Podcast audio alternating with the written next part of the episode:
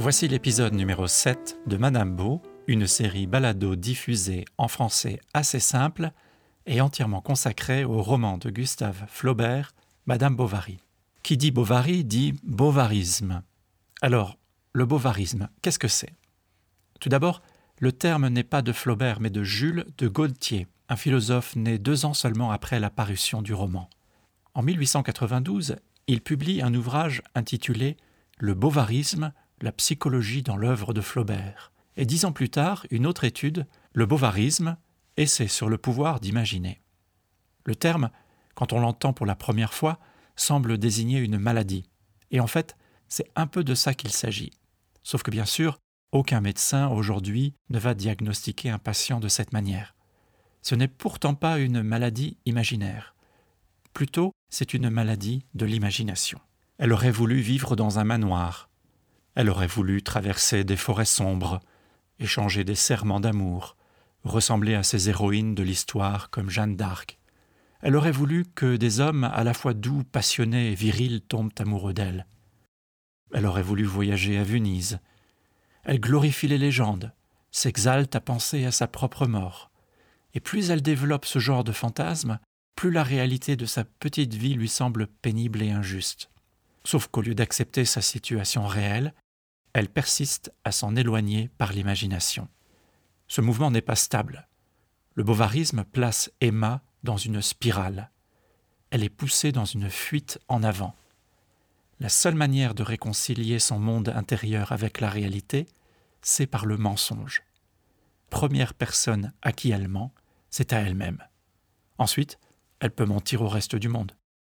Le bovarisme est donc une forme de pathologie, à la fois psychique et littéraire, aux antipodes de la lucidité. Il n'y en a pas beaucoup de personnages dans la fiction dont le nom finit par désigner le mal dont ils souffrent. On parle de don quichotisme pour décrire l'aveuglement de Don Quichotte, qui prend des moulins à vent pour des géants. On parle d'oblomovisme en référence au personnage de l'auteur russe Goncharov, qui se laisse totalement aller à une rêverie inactive et refuse catégoriquement le travail. Et on parle du bovarisme pour désigner l'impossibilité d'un individu de voir la réalité en face. En fait, ces trois personnages ont beaucoup en commun, en particulier ceux de Flaubert et de Cervantes. Ce sont des êtres de papier qui tombent victimes de la puissance négative de la fiction. Eux, des personnages de romans, sont psychologiquement ruinés par le genre romanesque. Le problème principal d'Emma, c'est en effet qu'elle lit, et que ses lectures, au lieu d'enrichir sa sensibilité, de développer son intellect, bref de la cultiver, la pousse à s'imaginer que tout ça, peut-être, un jour, elle y aura accès. Lectrice de romans sentimentaux, de récits historiques totalement fabriqués, pleins de stéréotypes, croit qu'un jour elle fera partie de ces univers. Non seulement elle le croit, mais elle en est persuadée, et elle est persuadée de le mériter. Ses lamentations, ses magnifiques agonies, ses mélancolies romantiques, ses promesses d'éternité l'excitent et l'aveuglent. Après nous avoir décrit de l'extérieur une jolie jeune fille qui aide son papa dans les tâches quotidiennes de la ferme, Flaubert entre dans son personnage pour révéler son intériorité monstrueuse. Cette intériorité est faite de vagues désirs, de fausses illusions. Emma se prend pour une femme à la recherche de passion, d'ivresse, de félicité qui ne peuvent exister que dans les romans. Flaubert dit donc c'est la faute des livres, c'est la faute des écrivains. Avec leur manie de tout transformer, ils corrompent l'imagination. La preuve Emma n'aime pas la nature puisqu'elle connaît trop bien la campagne. Mais si elle l'avait découverte dans des romans, elle se serait prise de passion pour les bergers et les bergères. Flaubert ne nous dit pas toutes les passions sont illusoires. Il ne dit pas non plus nous devons accepter la médiocrité de notre condition. Il dit plutôt Attention, quand le rêve s'attaque aux êtres sans profondeur, ces derniers s'enivrent de leur propre exaltation. Tout reste en surface. Par exemple, ce qui attire Emma dans la religion, ce n'est pas Dieu, mais les objets du culte, le parfum de l'autel, la fraîcheur des bénitiers. Au moment de la prière, elle se laisse distraire par les petites images de catéchisme. Au lieu d'accompagner l'élévation de l'esprit, la foi est remplacée par des sensations vagues elle tombe dans le piège de la rêverie.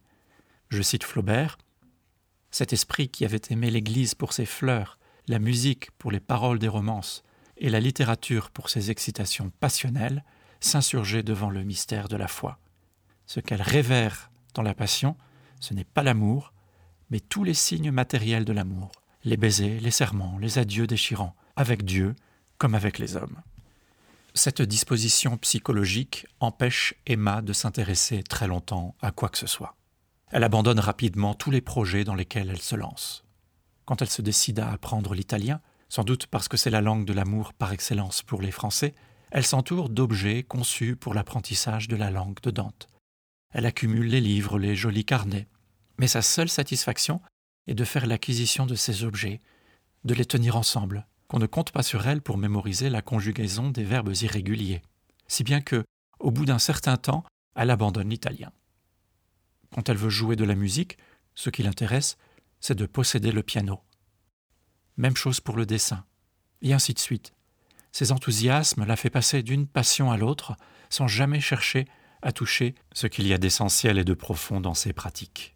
L'italien, le piano, le dessin, toutes ces occupations sont perçues par Emma comme le décor dont elle a besoin pour se réaliser. Mais elle prend le décor pour l'essence des choses, et il lui manque la persévérance et l'intelligence nécessaires pour acquérir les compétences. Plutôt que de donner de l'amour à Charles, elle, je cite, veut se donner de l'amour. La formule est parlante. Au lieu d'aimer, elle désire aimer. Ou pire encore, elle veut que l'amour vienne à elle à partir de son propre désir. Elle veut jouer une sorte de comédie. Charles ne dit pas comédie, mais Flaubert nous suggère que c'en est une. Une comédie qui corresponde à ses aspirations. Au clair de lune, dans le jardin, je cite, elle récitait tout ce qu'elle savait par cœur de rimes passionnées et lui chantait en soupirant des adagios mélancoliques. Charles, bien sûr, n'y comprend strictement rien. Il ne comprend surtout pas en quoi tout cela le rendrait plus amoureux qu'il ne l'est aujourd'hui, ou plus ému. Ce que préfère Charles, c'est de lui montrer son affection de manière régulière, de la même manière à chaque fois, comme, comme un dessert qu'on sait exact, comme un dessert qu'on sait être exactement le même. Elle trouve cela insupportable. Ce penchant ne la pousse pas à la générosité. Flaubert écrit Il fallut qu'elle pût retirer des choses une sorte de profit personnel, et elle rejetait comme inutile tout ce qui ne contribuait pas à la consommation immédiate de son cœur. Il ne pousse pas non plus à l'humilité, bien au contraire. Elle prend goût à dominer ceux qu'elle peut. Une fois mariée, elle se montre autoritaire envers la petite servante qu'elle emploie. Elle l'oblige à la servir comme on sert une reine ou une princesse. La pauvre fille, elle non plus n'y comprend rien. Avec son mari, Emma devient méprisante, capricieuse. Rien, bien sûr, n'est assez bien pour elle. Personne n'est assez sensible pour la comprendre. Elle s'ennuie. Et surtout, elle commence à penser qu'elle a fait une erreur de se marier à Charles. Voilà, en quelques mots, ce qu'est le bovarisme. Un mal qui affecte ceux et celles qui ont l'imagination stéréotypée de leur lecture, qui rêvent de pénétrer dans cet univers fantasmé, et qui se lamentent de ne jamais y parvenir, eux qui, le pensent-ils, le méritent pourtant.